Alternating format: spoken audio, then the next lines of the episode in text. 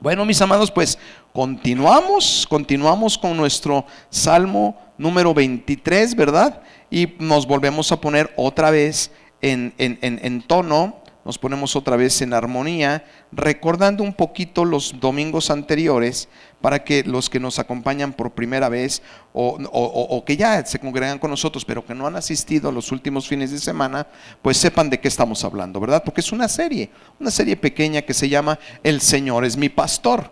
Y tiene que ver con lo que el Salmo 23 nos dice, lo que el Salmo 23 nos habla.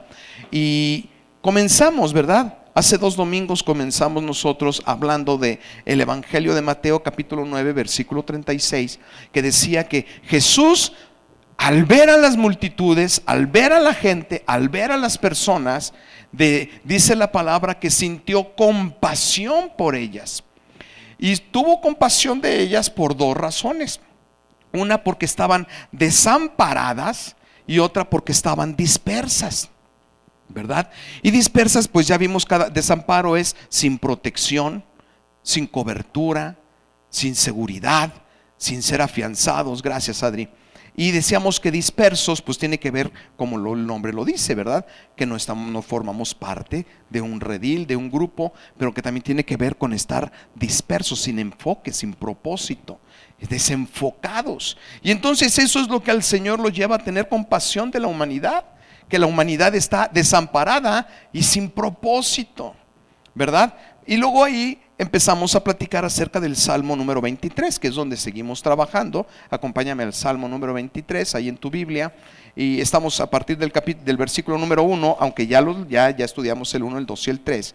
Hoy vamos a platicar del versículo 4, pero estamos poniéndonos otra vez en, en el camino para entender, gracias Alfonsito, para entender lo que estamos haciendo aquí.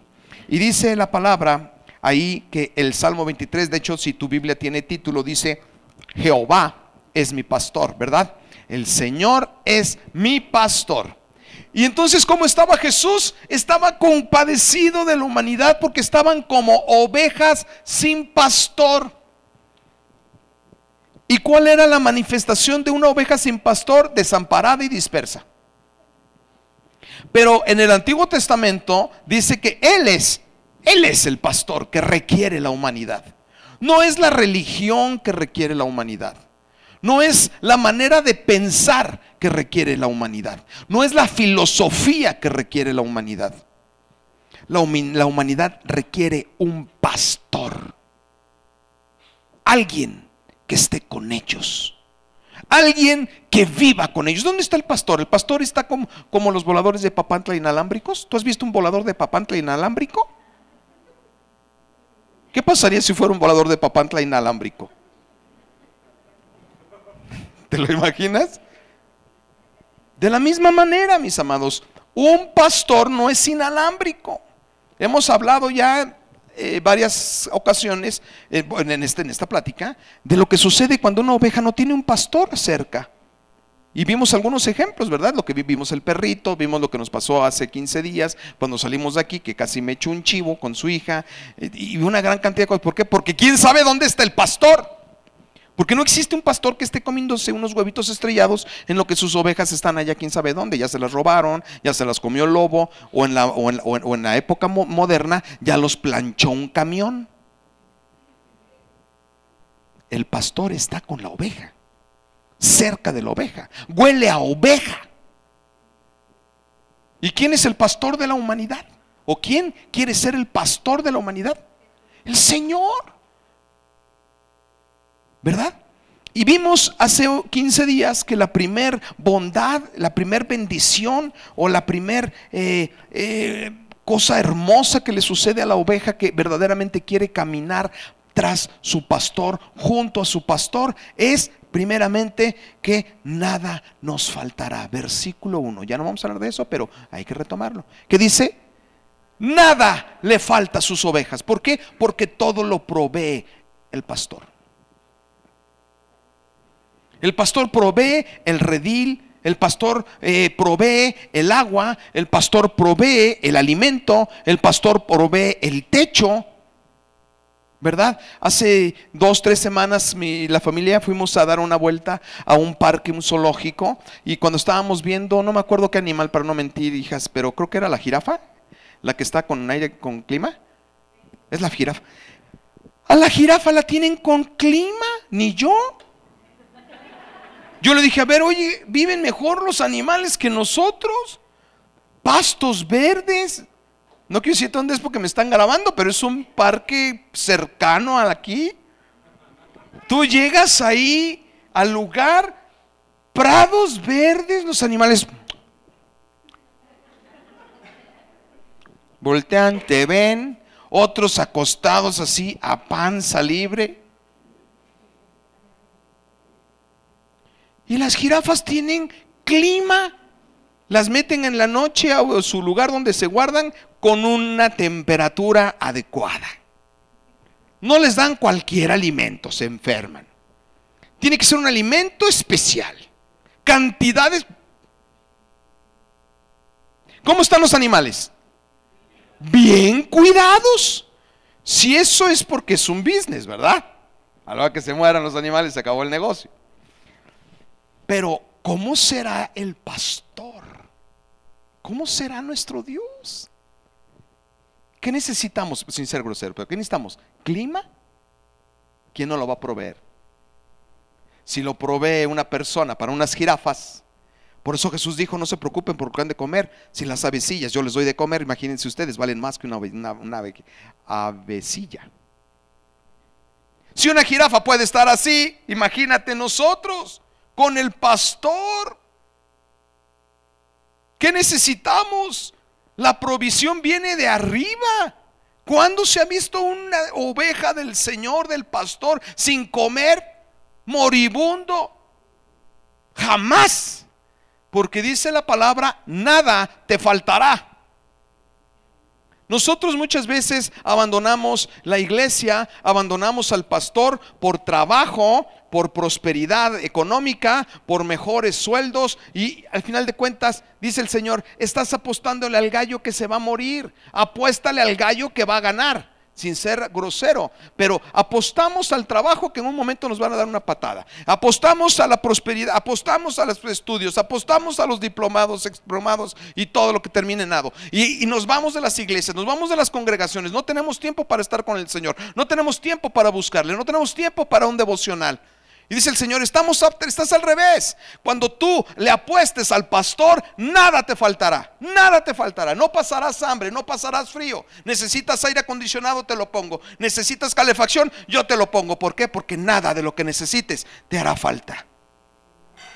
Qué preciosa palabra. Qué preciosa palabra. Y decíamos hace ocho días que Él es nuestra paz y Él es nuestro reposo. Y decíamos, ¿cuánta gente ansiosa de paz en el corazón? Hablábamos de los suicidios, ya los suicidios ya no son de las personas que tienen que mantener 30 niños, ya los suicidios son en los niños, en los jóvenes, en los adolescentes, cada vez hay más índice, hay, índices más altos de niños y de jóvenes que se suicidan. Para que una persona se suicide es porque está llegando a unos niveles de depresión y de ansiedad, de desamparo tremendos. ¿Cuánto alcohólico hay? ¿Y por qué es el alcoholismo? Muchas razones, pero una de las razones es las personas que están en depresión, en desamparo. Pero dice la palabra, yo soy tu paz, yo soy tu refugio. Vengan a mí los que estén cargados y los que estén cansados y yo les daré descanso. Yo les daré descanso. Pero buscamos en todos lados, buscamos en todas las medicinas. No estoy en contra de la medicina, lo que estoy diciendo que algo que resuelva nuestro problema. Puede ser medicina, puede ser alguna, algo, que, algo que traiga paz al corazón. Pero nunca vamos a los pies del Señor. Jamás vamos a buscar la paz en la presencia. Jamás buscamos, ahorita que estábamos cantando, tú crees que cuando estás cantando ahorita, cantaré y, este, Señor, yo quiero, si estás alabando y estás adorando, mira, puede caer un asteroide enfrente, no, tú te preocupa, tú, te preocupa. Estuvieras tú sentado en el pecho de Jesús, ¿qué te puede pasar, Arturo? ¿Qué te puede pasar? ¿Quién puede hacer algo? ¿Quién? Dice, nada, ni lo alto, ni lo bajo, ni lo muerto, nada podrá apartarte del amor del Señor. Nada. Esa es la paz. Que era lo que enfurecía a los, a los primeros romanos, que no importaba lo que hacían con la iglesia primitiva. Ellos estaban en paz, morían en paz, vivían en paz. ¡Qué frustración! Esto es como cuando rompes con una novia o con un novio y quieres que sufra y el otro está contento. No te duele tanto el rompimiento como la actitud. Quiero que sufra, que le sienta. Yo lo veo comiendo chilaquiles como si nada hubiera pasado. Eso duele. Los romanos se sacaban los ojos de coraje porque los... Digo, no se trata de quitar los pies de la, tierra, no. Pero ¿dónde está descansando tu paz? Mi paz les dejo, mi paz les doy. Pero mi paz no es como el mundo la da. Qué precioso, ¿verdad? Y hoy vamos a ver, versículo número 4, acompáñame. Aunque ande en valle de sombra de muerte, no temeré, di conmigo, no temeré mal alguno. Di conmigo, cierra tus ojos. Y no me lo digas a mí, porque yo también lo voy a decir. Díselo al Señor, porque tú estás conmigo. Amén. Uy, pero va a desaparecer la empresa. Porque tú estás conmigo. Hoy te van a abandonar todos tus quads. Porque el Señor está conmigo. Para los que les van a los jefes, los jefes van a perder hoy. Di, el Señor está conmigo.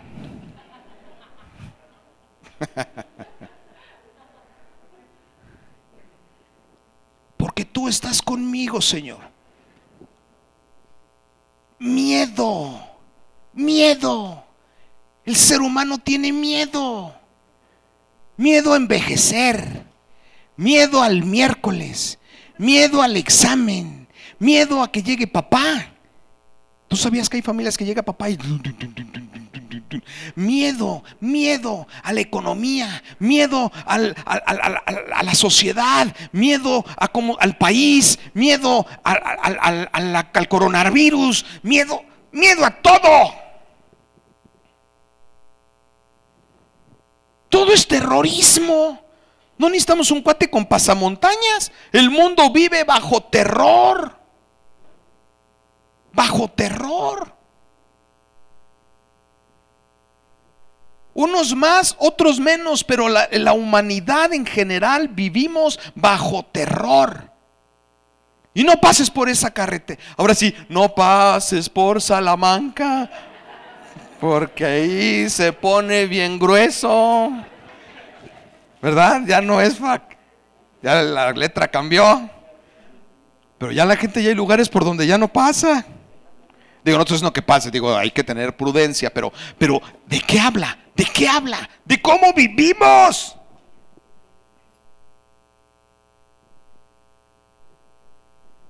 Miedo, terror.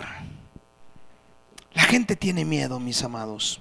Pero vamos a ver lo que, lo que hay en el corazón de las ovejas que tienen un pastor.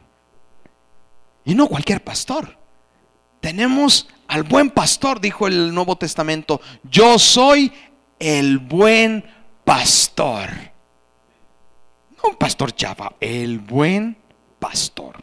¿Y cómo garantiza él que Él es un buen pastor? Ahí lo mismo, lo dice en esa misma cita bíblica. ¿Cómo garantiza que Él es un buen pastor? Te lo digo. Yo soy el buen pastor. ¿Cómo vas a saber, eh, poniéndome en el lugar de Jesús, cómo vas a saber tu oveja que yo soy el buen pastor? Porque el buen pastor su vida da por sus ovejas. ¿Qué garantiza que nuestro pastor es el buen pastor, el pastor perfecto, el pastor verdaderamente eficiente cuando veas a Jesús colgado de la cruz. Cada que veas a Jesús colgado de la cruz, di, Él es el buen pastor. Él es el buen pastor. Y dice el versículo número 4.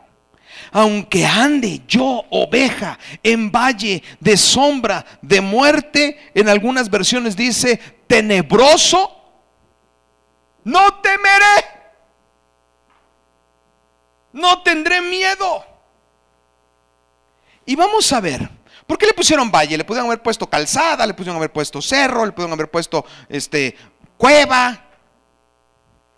Fíjate que la porción de la, palabra nunca son palabras así para que, para pues, no, no, no, cada tilde. Por eso dice la palabra, y bueno, voy a usar otra. Dice la escritura que toda palabra y toda tilde no se puede mover de las escrituras.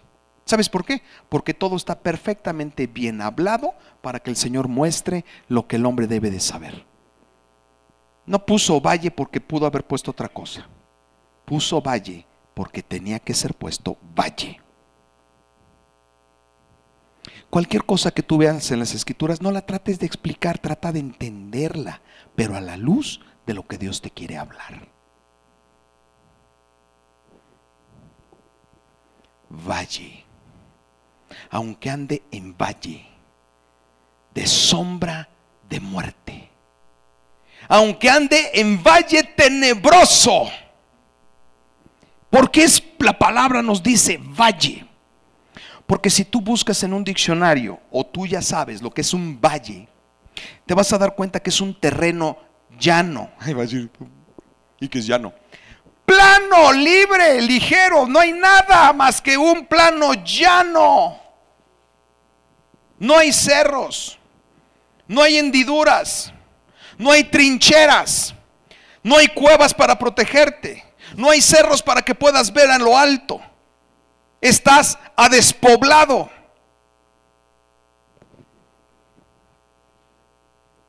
¿Qué te genera eso, Arturito? Inseguridad. En la guerra, ¿tú sabías por qué el pueblo romano era tan eficiente en la guerra? El pueblo romano siempre buscaba los valles para pelear. Napoleón siempre buscó los valles para pelear.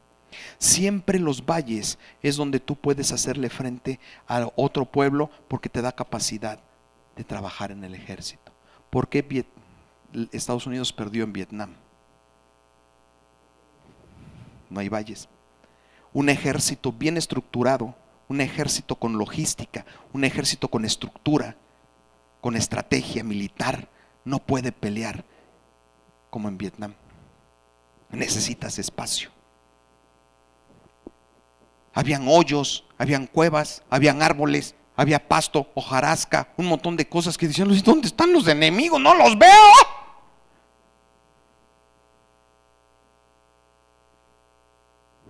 Cuando un ejército está a campo abierto es vulnerable. Las fortalezas, los castillos normalmente están en alto, nunca en valle. ¿Has visto las películas de John Wayne? ¿O son de mis épocas? John Wayne era un vaquero gordito, porque antiguamente los galanes eran gorditos. ¿Sí o no? Todos. Luis Aguilar, todos, eran gorditos. No, ahora no, ahora están así, como yo biznando.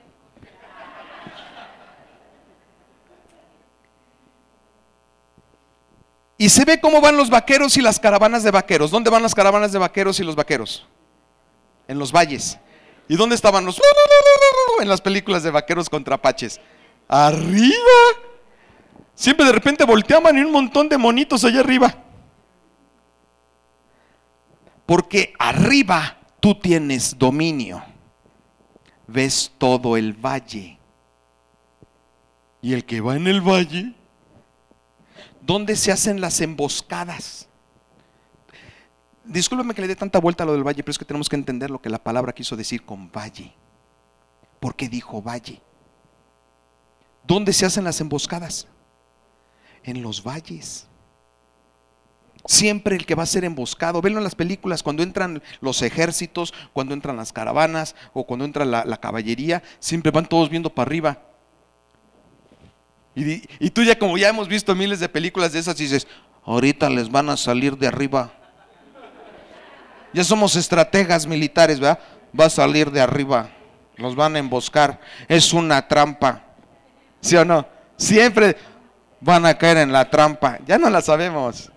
Porque siempre el que está en el valle está en desventaja. Siempre.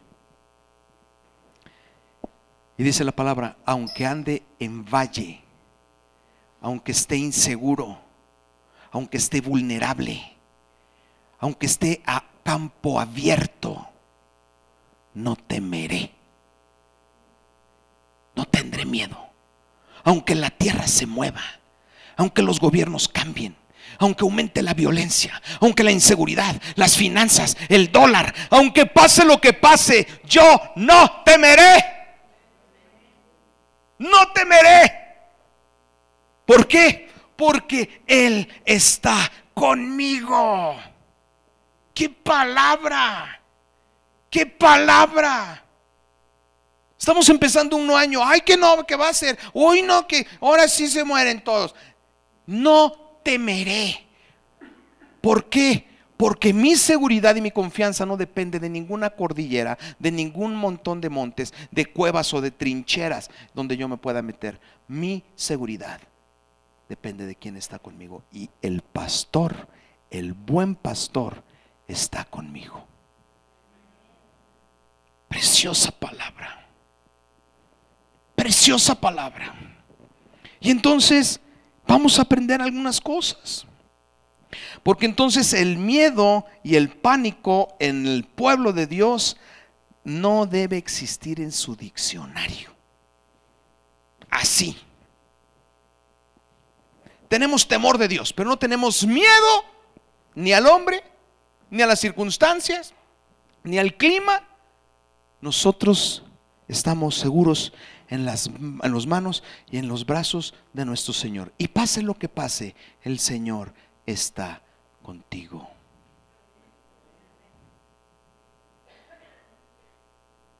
El Señor está contigo. El pastor está contigo. Nada te faltará. Él será tu paz y tu reposo y hoy estamos aprendiendo que Él estará contigo. ¿Israel estuvo solo cuando estuvo por el desierto? Dios siempre estuvo con Israel. En el capítulo 28 de Mateo les dice Jesús, yo estaré con ustedes todos los días hasta el fin del mundo. ¿Ya se acabó? Sigue contigo. Yo estaré contigo, dice el Señor. Yo estaré contigo los domingos que hay reunión. Así dice. Yo estaré contigo los días que leas tu Biblia. Yo estaré contigo todos los días.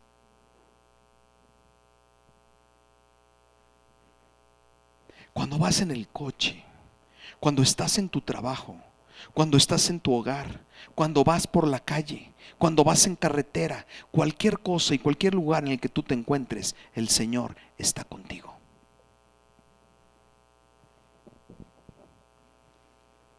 ¿Qué causa el miedo, mis amados?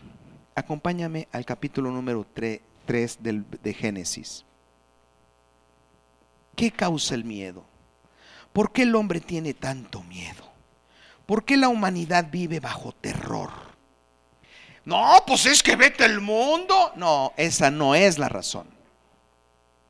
La razón de por qué el mundo tiene miedo y terror no es lo que vive, no es lo que suceda, no es nada de eso. Te voy a decir, y no yo, no, la palabra nos va a decir el día de hoy qué es lo que produce o cómo surge el miedo en el ser humano. Capítulo 3, vamos a leer el versículo número 10. Ponte en tu versículo número 10 del capítulo número 3 de el Génesis. Es Adán. ¿Y quién es Adán? Simbolismo del hombre. Fue una persona. Pero realmente ahí se ve, muestra o mostrada toda la humanidad. ¿Sí? Y dice aquí la palabra, en el versículo número 10, Adán, la humanidad, el hombre, dice, respondió, oí tu voz en el huerto y tuve miedo. ¿Miedo de qué? ¿De los leones? ¿Miedo de qué? ¿De los tiburones? ¿Miedo de qué? Ahí diste la razón. No, no tuvo miedo de Dios. Ojalá yo hubiera tenido miedo de Dios. No hubiera pecado. ¿Por qué tuvo miedo? Qué razón tan loca, ¿no? Tuve miedo porque estaba desnudo. Esa es la razón de por qué tuvo miedo este Jesús. Adán, no, sí. Esa es la razón por qué tuvo miedo Adán, porque estaba desnudo.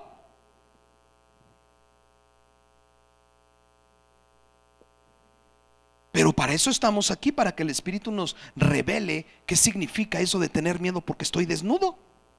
¿Quién tiene miedo porque está desnudo? Nadie. ¿A qué, se refiere Adán con, con que estaba yo desnudo? ¿Estaba desnudo? Sí, pero siempre estuvo desnudo. Antes de que cayera en el pecado, este Adán ya estaba desnudo.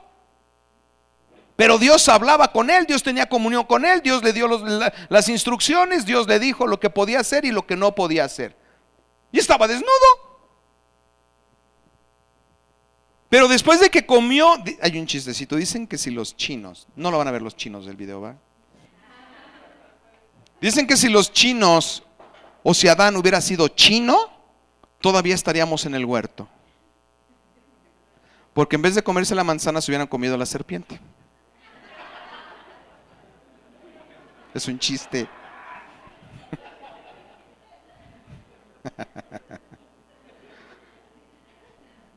Bueno, es un chiste. No hay chinos aquí, ¿verdad?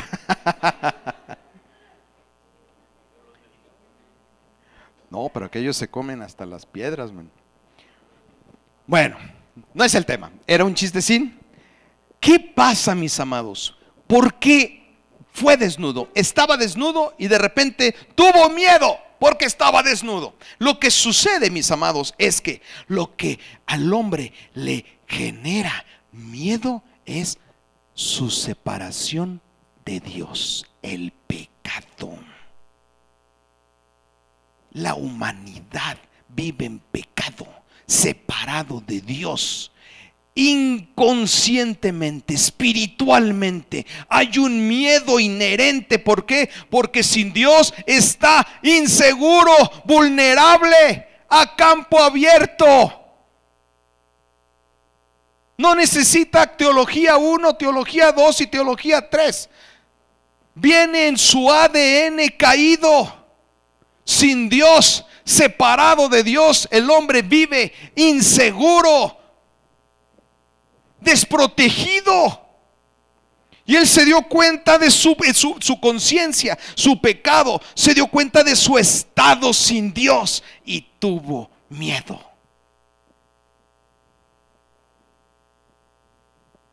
El hombre allá afuera tiene miedo porque no tiene a Dios. Lo acepte o no lo acepte. Lo quiera decir o no lo quiera decir viene con el paquete.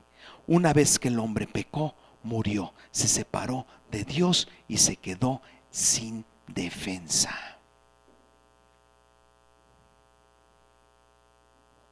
Y lo sabe.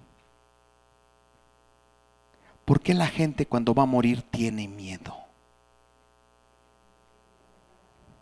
El que está en Cristo el que ha sido guiado por el pastor, el que está en los brazos del Señor, el que está convencido de que Jesús le espera con los brazos abiertos, que hay una morada esperándole allá arriba, no hay miedo. Pero el que no tiene eso en el corazón, hay nanita. El hombre que no tiene a Dios vive en pánico, en miedo.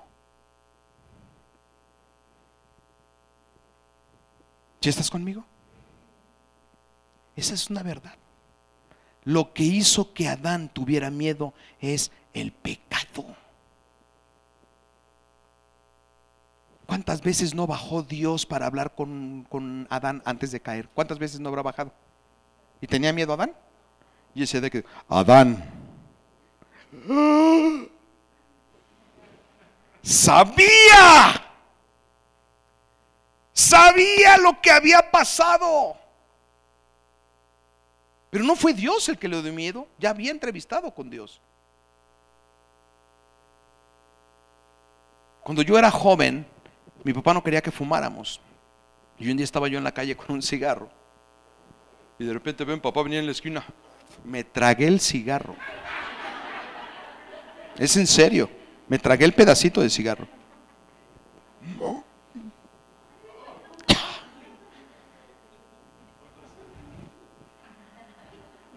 Yo puedo ver a mi papá todos los días. Pero ese día ¿Por qué tuve miedo si es mi papá?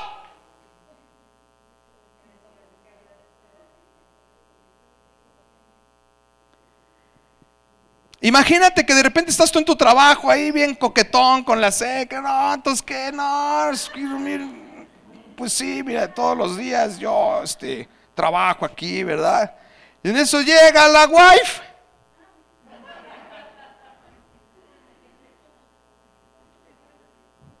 Pero si ves a tu wife todos los días, tú te puedes encontrar a tu wife en la calle, en el centro, en el cine, no pasa nada, pero en ese momento que estás haciendo lo que no es correcto, lo que no está bien, ¿qué hay, nanita? Dios quiere hacer un sueño, ¿verdad?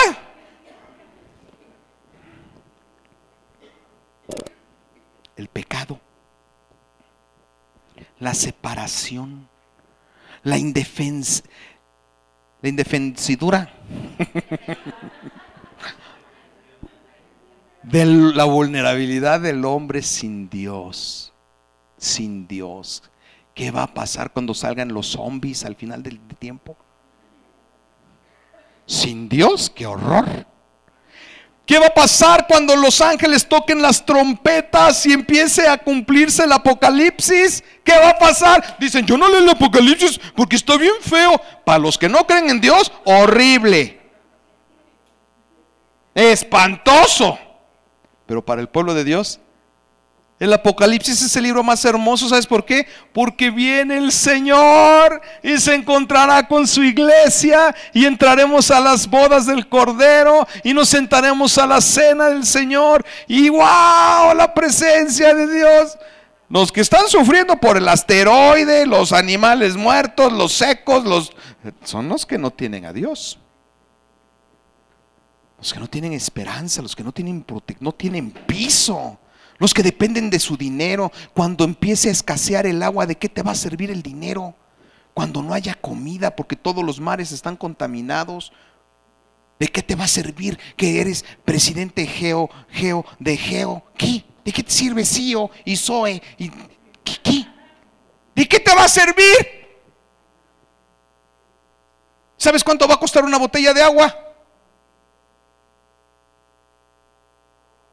Cuando le abras a la regadera para bañarte y nanita nada más hay para tomar, Señor, usted no se puede bañar con agua. Vamos a regresar a la época de los sesentas. Los que vivimos un poquito de los setentas vamos a estar ya adaptados. Pero las nuevas generaciones que no saben lo que es estar cuatro días sin bañarse, digo nosotros, ¿verdad?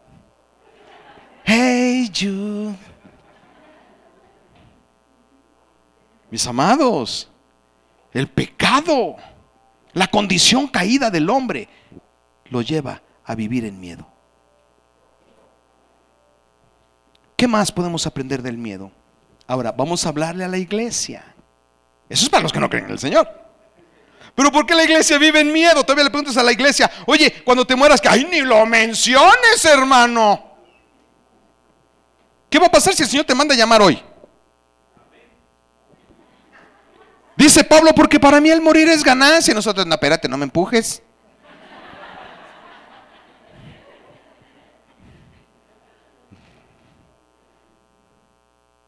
¿Verdad? Porque ahí viene la segunda parte de por qué ahora el pueblo de Dios vive en miedo. Y lo vimos lo vimos en, el, en, Israel. Israel era un, pueblo que iba en el desierto así.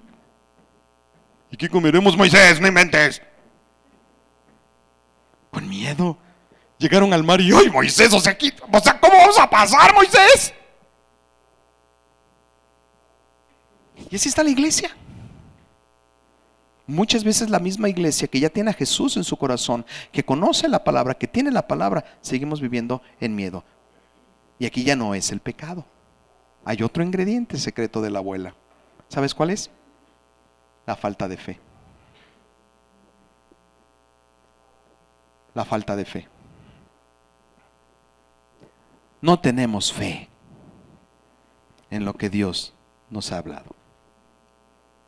Lo tenemos como conocimiento, como, como doctrina, pero no la hemos bajado al corazón, no, es parte de nuestro ser lo que hemos leído ahí. Acompáñame a, a, la palabra, vamos al Evangelio de Mateo capítulo 4, versículo 30. Mateo 4, 30, nos vamos al Nuevo Testamento. ¿Estás bien? ¿Estás aprendiendo? ¿El Señor te está mostrando hoy cosas eh, de, de bendición para tu vida? Qué bueno, porque de eso se trata, de que el Señor nos fortalezca en lo que, en lo que la fe, en lo que el Señor quiere para su pueblo.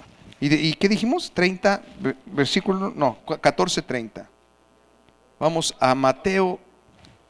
¿Dije 4 o 14? Eh, no, es 14. Entonces todos a Mateo 24. No, 14, 14, 14. Mateo 14 versículo 30.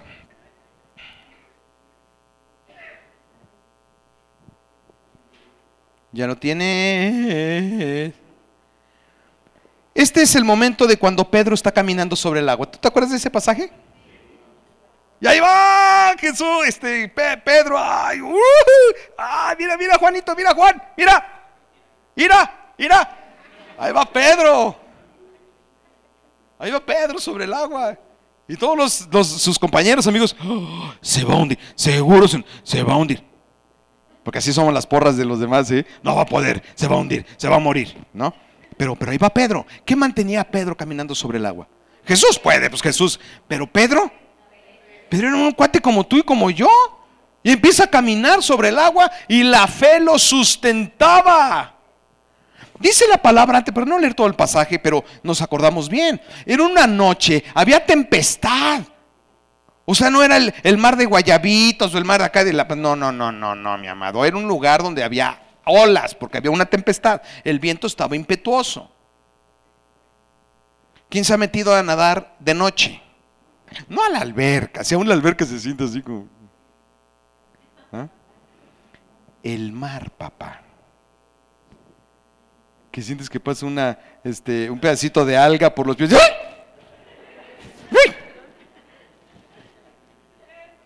¿Da miedo? ¿Da miedo? Pero Pedro iba caminando. Ay, voy, ay, voy, señores, voy, señores, voy, ay, voy, ay, voy, padrísimo. La fe en, un nivel altísimo. La fe de Pedro estaba hasta arriba. La, la fe de Pedro dice la palabra, puesto los ojos en Jesús. Puesto los ojos en quién? En Jesús, autor y de la fe. Ahí estaba Pedro viendo a Jesús, viendo a Jesús, viendo a Jesús. Ahí voy, Señor, caminando sobre el agua. La fe, yo sé que puedo, no por mí, sino por a quien estoy viendo, donde estoy enfocado, donde estoy sustentado, donde está mi fe, es en Jesús. Y ahí está Jesús delante de él diciéndole, Pedro, ven, Pedro, ven.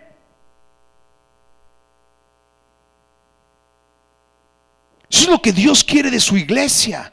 Que la iglesia dejemos de ver las cosas, el dinero, el trabajo, los recursos y las cosas que nos ofrecen allá afuera, sino que la iglesia verdaderamente aprenda a caminar en fe en Jesucristo.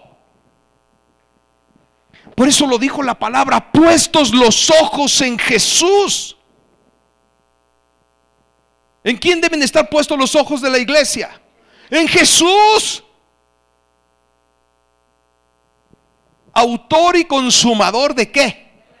Si tú te desenfocas, si Él es Jesús, como Él es el autor de la fe, Él es el consumador de la fe. Yo camino en fe, fortalecido, avivado, porque tengo los ojos puestos en, que, en quien genera esa fe en mi corazón. Pero si yo empiezo a voltear hacia otros lados, me hundo.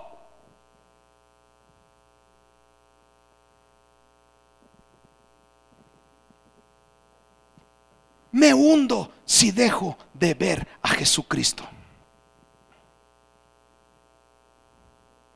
Porque la iglesia que ya camina con el Señor tiene miedo en su vida. Porque la iglesia sigue caminando con temor, con miedo? Porque está puesto su ojo en el trabajo. Porque está puesto sus ojos en sus recursos. Porque están puestos sus ojos en sus relaciones. Porque están puestos sus ojos en sus títulos.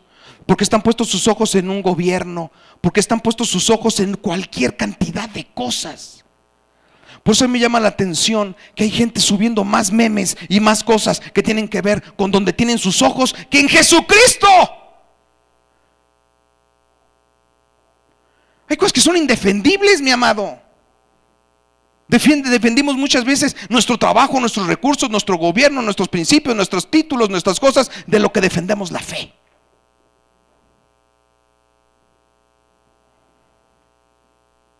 Eso es tremendo.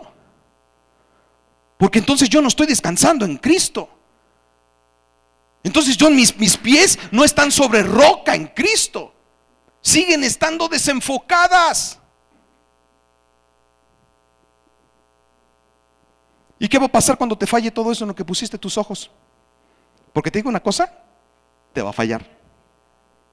No importa en lo que creas, si crees en Santa Claus te va a fallar. En serio. Ay, está maldiciéndome. No, es la verdad. No importa en qué cosa hayas puesto tu fe o tú creas que va a ser tu salvación, te va a fallar.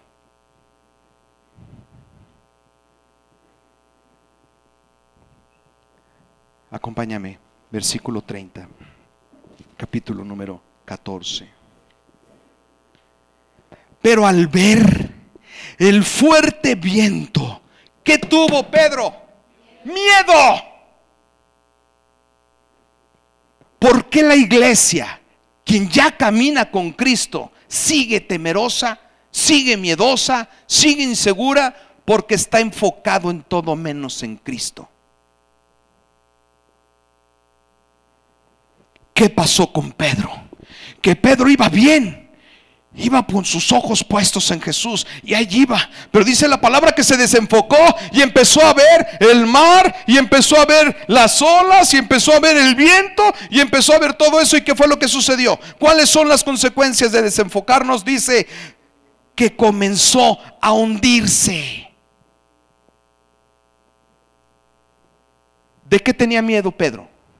¿De que pasara una lancha y lo atropellara? ¿De qué tenía miedo Pedro? ¿De que agarrara un tiburón blanco y se lo comiera? ¿De qué tenía miedo Pedro? De hundirse. ¿De qué tenía Pedro, miedo Pedro? Dilo conmigo. De hundirse. ¿Y qué fue lo que le pasó? se hundió. ¿Te digo una cosa? Las cosas a las que le tienes miedo son justamente las que te van a llegar cuando te desenfocas de Cristo.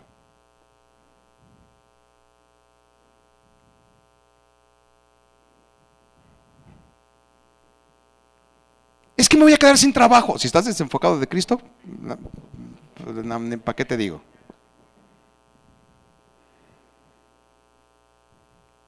Pero Él estuvo en pastor, nada te faltará. Y aunque andes en valle, aunque andes desprotegido, aunque andes a, cielo abierto, aunque andes eh, a campo abierto, dice la palabra, Él está contigo. Pedro tuvo miedo porque le faltó fe. Dejó. ¿Y por qué le faltó fe? ¿La fe, la fe sale como las gallinas ponen huevos? Voy a tener fe, voy a tener fe. Eso, eso te lo dicen en esos lugares donde vas para que todo salga bien, para que se alineen tus chakras y, te pasen la piedra por aquí. Y ahí te dicen, piensa que todo va a estar bien, piensa que todo va a estar bien. Oh, yo soy buena persona. ¿No? Y sales y sigue igual, todo el mundo igual. Porque eso no sirve para nada. Es como si yo dijera, a ver, vamos a hacer todos un ejercicio, ¿sale? Sí, ok. Se va a nublar, se va a nublar, se va a nublar. ¿Se va a nublar? ¿O en serio crees que.? Ahorita va a salir la luna, la luna, la luna, la luna, va a salir la luna. No va a salir la luna.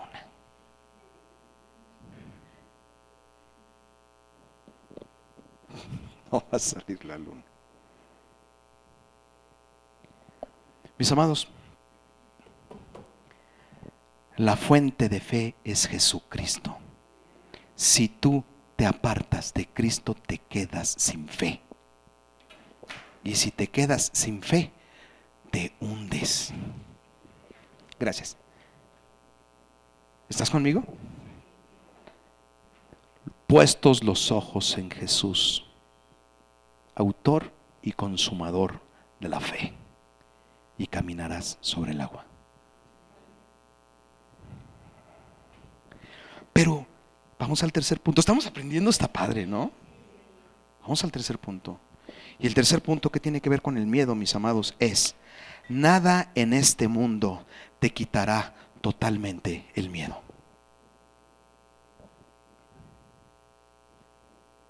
Nada.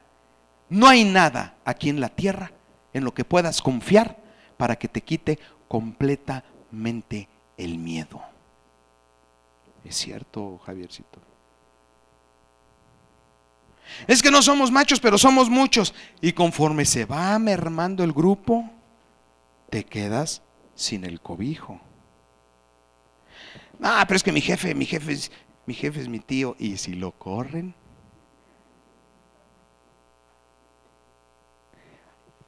No importa. Nada en este mundo te dará la plena garantía para que tú digas, no tengo miedo. De nada.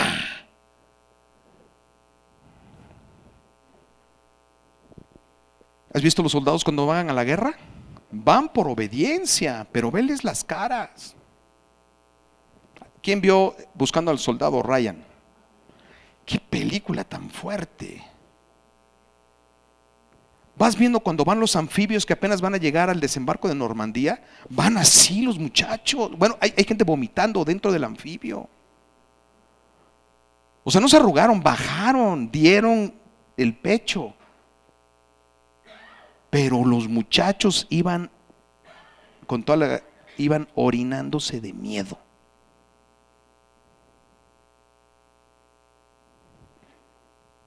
Sí, era el ejército más grande y tenían ametralladoras y cañones y anfibios y tecnología, pero tenían miedo. Porque no hay nada en esta vida que te garantice quitarte el miedo completamente. No existe nada. A nuestros hijos tenemos que enseñarlos a que tienen que ser disciplinados, ordenados, estudiar, prepararse y edificarse. Pero siempre enséñale a tus hijos que eso no es la garantía. La garantía es nunca te desenfoques de quién es tu Señor. Jamás.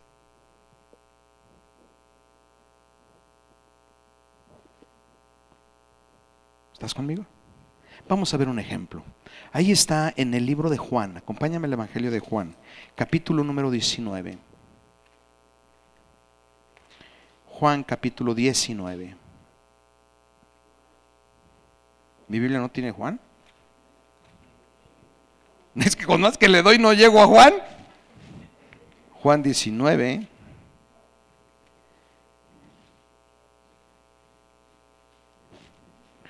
Juan capítulo 19,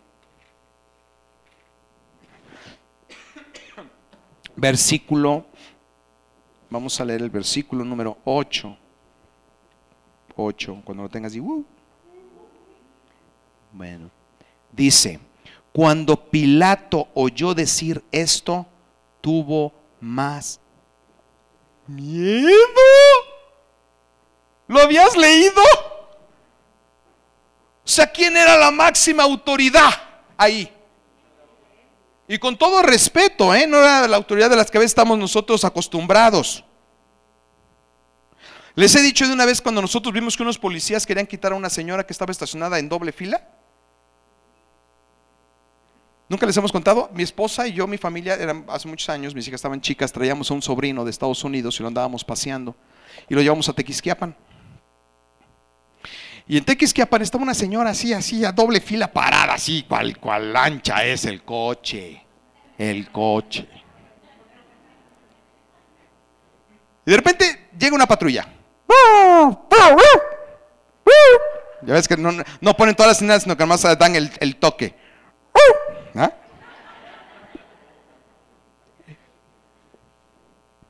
Por el retrovisor.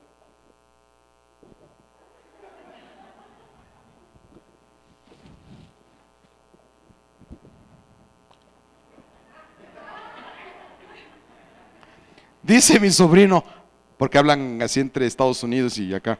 Espérame, tío, espérame, tío, quiero ver eso, quiero ver eso, quiero ver, espérame. Y ahí estamos todos así como viendo el, el zoológico.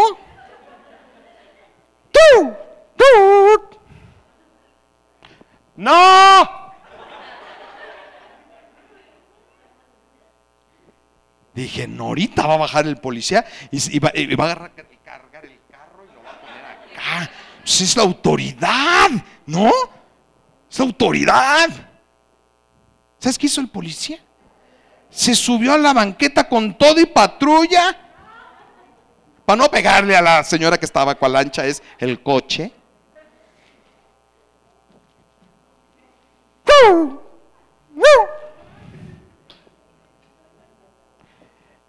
No, tío. No, tío, en Estados Unidos ya lo, lo habían tenido boca abajo en la calle, esposándola. ¿Cómo que no? Si no le estoy pidiendo permiso, quite su carcacha o se la arrastro. Bueno, esa no era la autoridad de Roma. En Roma cualquier día le decías a un romano que no. ¿Verdad? ¿Tú te imaginas que llegara una cuadrilla de romanos y te dijera que te movieras? Pregúntale a todos los que vivieron en esa época, ¿quién se atrevía a decirle a una cuadrilla de romanos que te mueven? No, me no te mueves. Eso era una cuadrilla de soldados. Este era Pilato. Era la máxima autoridad en esa región. Si él decía, quiero que me derriben el templo, lo derribaban. Si él decía, vamos a poner Jerusalén enfrente, lo ponían enfrente. Porque el pueblo que gobernaba y que tenía sometido hasta todas las naciones era Roma.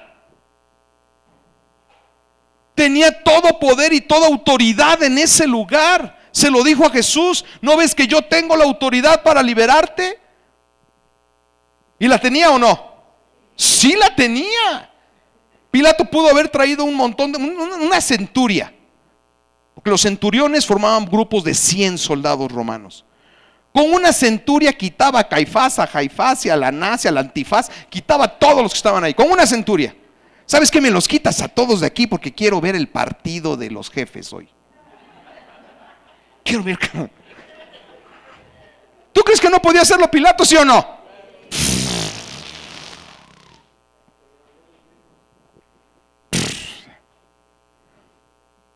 Pero ¿por qué no lo hizo? ¿Por qué no lo hizo? Ahí está claro. Tuvo miedo. Pilato tuvo miedo.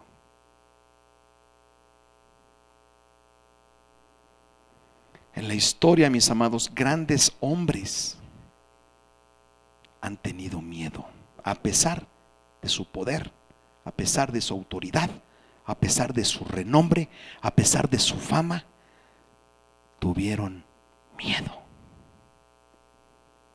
¿Sabes qué hizo a Pilato tomar las decisiones ese día?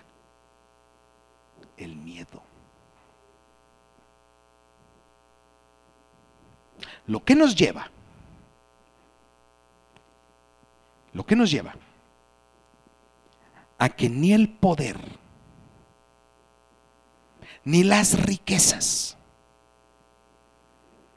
ni todo el dinero, bueno, las riquezas todo el dinero y todos los recursos, ni tu trabajo, ni la colonia donde vives, ni el país donde vives. Ay, ojalá hubiera nacido en Checoslovaquia, donde vivas. Nada te va a garantizar que dejes de temer. Pilato tuvo miedo.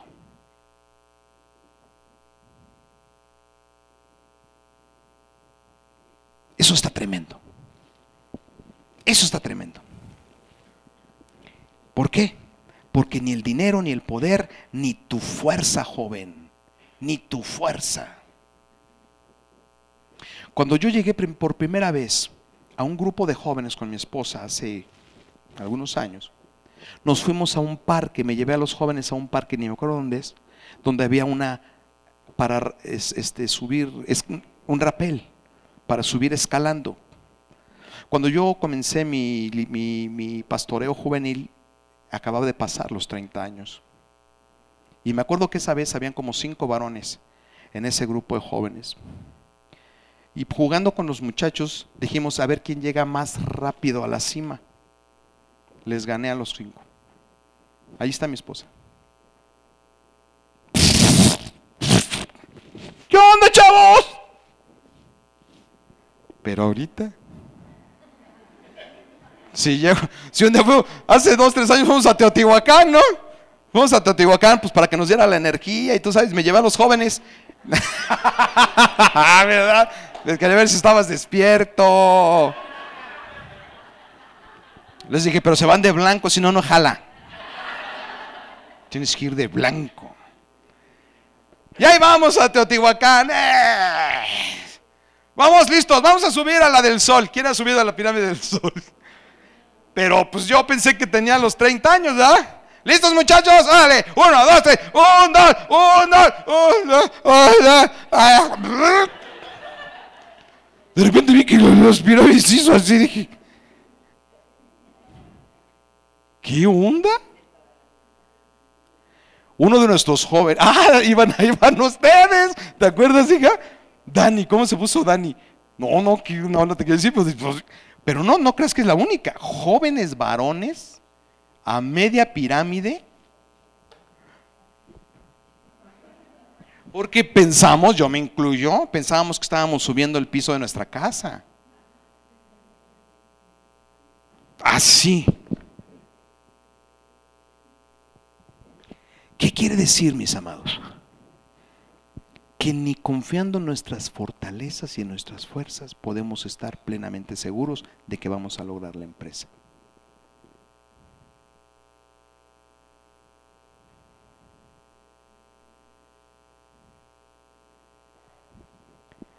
Cuando salí de la escuela, se los he contado, ya estoy cerrando, ¿eh?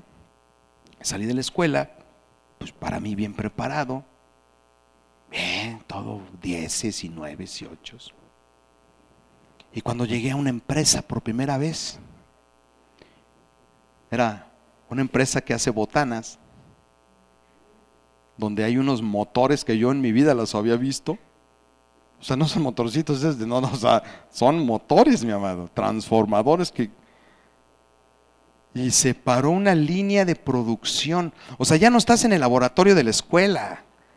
O sea, se paró una línea de producción de una empresa que hace botanas. Y tú eres el chicho, chicho, camochicho. Se paró la línea. Tráiganse al ingeniero en electrónica. Ese cuate nos resuelve el problema ahorita de volada. Él es el experto.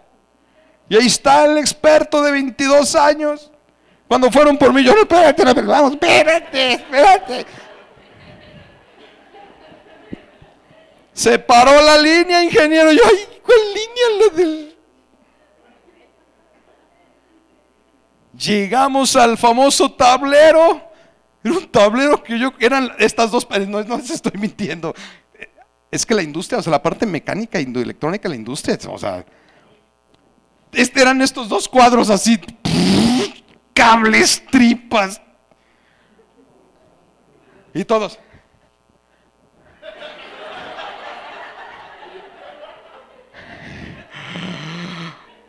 En serio, dije, Señor, que sea un sueño. Bueno, todavía no era cristiano, yo creo que ahí estaba eh, Bacardí, que sea un que sea San Bacardí, que sea un sueño.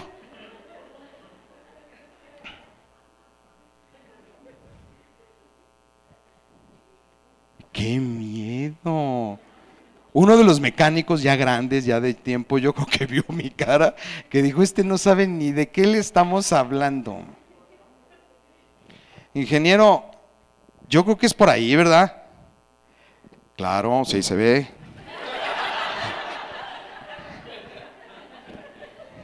Si más según un estudio me sale el azúcar, la presión, en los triglicéridos, la gota, todo. Mis amados, no hay nada en este mundo que te garantice no tener miedo.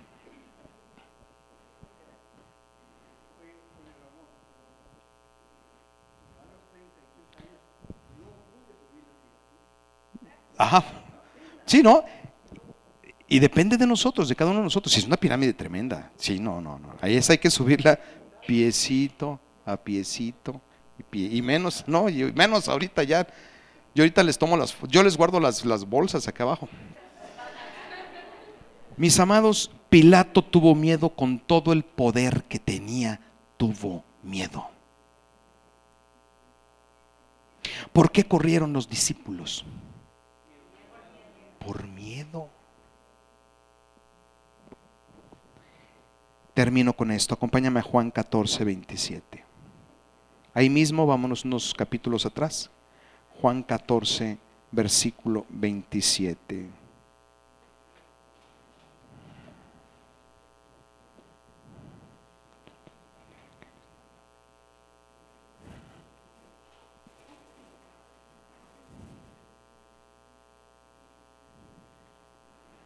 ¿Listo? Vamos a enfocarnos en la parte B, o sea, la segunda parte de este versículo, pero vamos a leer todo el versículo. ¿Ya estás conmigo? Versículo 27 dice, la paz les dejo, mi paz les doy. Yo no se las doy como el mundo la da. Fíjate lo que viene, esta es la parte segunda, la parte B del versículo. No se turbe tu corazón ni tengas miedo. Versículo 28 has oído que yo les he dicho, voy y vengo a ustedes, si me aman, los, se habrían regocijado, porque he dicho que voy al Padre, porque el Padre mayor es que yo. Ese es el contexto completo. Mis amados, dice, no tengas miedo. ¿Dónde radica la seguridad, la confianza y la esperanza de la iglesia?